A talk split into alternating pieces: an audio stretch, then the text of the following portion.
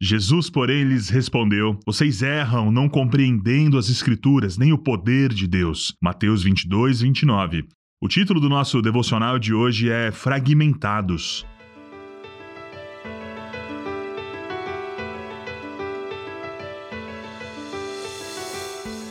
A estratégia do maligno é a divisão, a fragmentação, a rivalidade, a facção. Sabe, o dividir para conquistar é a máxima na guerra, porém já implementada desde o jardim do Éden. Sutilmente, o maligno fragmentou o pensamento de Eva. Ah, certamente vocês não morrerão. É que Deus sabe que quando vocês comerem do fruto, seus olhos abrirão e vocês serão como Deus, conhecendo o bem e o mal. A partir da queda, o trabalho do maligno ficou mais simples, porque o próprio ser humano se encarrega de continuar a fragmentação. Adão e Eva transferiram a culpa quando questionados por Deus, se fragmentaram. A humanidade se fragmenta por qualquer motivo. Opiniões, nacionalidade, valores, gênero, cor de pele, posição política, religião. E por falar em religião, mesmo o cristianismo se fragmenta em denominações, posicionamentos doutrinários e muitas vezes rejeitando os demais, estabelecendo fossos, estabelecendo guetos. Gerações se contrapõem umas às outras. Não há fim para a fragmentação. Mesmo dentro do nosso núcleo familiar, podem surgir divergências graves. Até na igreja, na igreja local, já vi divergências por causa de maquiagem, tipo de roupa, horário de culto, tipo de música, instrumento utilizado ou até mesmo a tradução da Bíblia. Infelizmente, nós sempre damos continuidade à fragmentação iniciada pelo inimigo.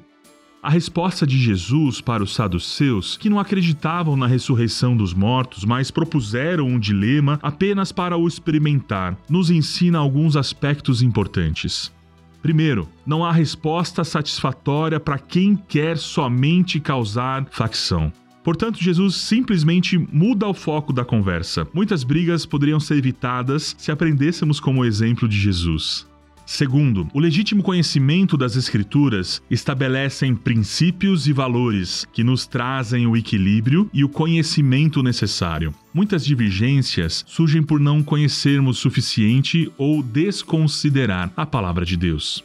Terceiro, o relacionamento com Deus não é teórico, é prático, é verdadeiro. O poder de Deus nos é colocado à disposição quando nos relacionamos com Ele para vencermos o inimigo, as tentações, a nossa própria mente e superar as diferenças. 4. Conhecer as Escrituras e o poder de Deus é usar duas e necessárias asas para voar. Uma sem a outra fica incompleta. Conhecer as Escrituras, mas não conhecer o poder de Deus, pode nos deixar frios, intransigentes, Conhecer o poder de Deus, mas negligenciar as Escrituras pode nos dar superficialidade, expondo-nos ao risco da prática de heresias. Quinto, desconhecer as Escrituras e o poder de Deus é caminhar por um caminho desconhecido, sem saber para onde vai e com referenciais de outros que também não sabem.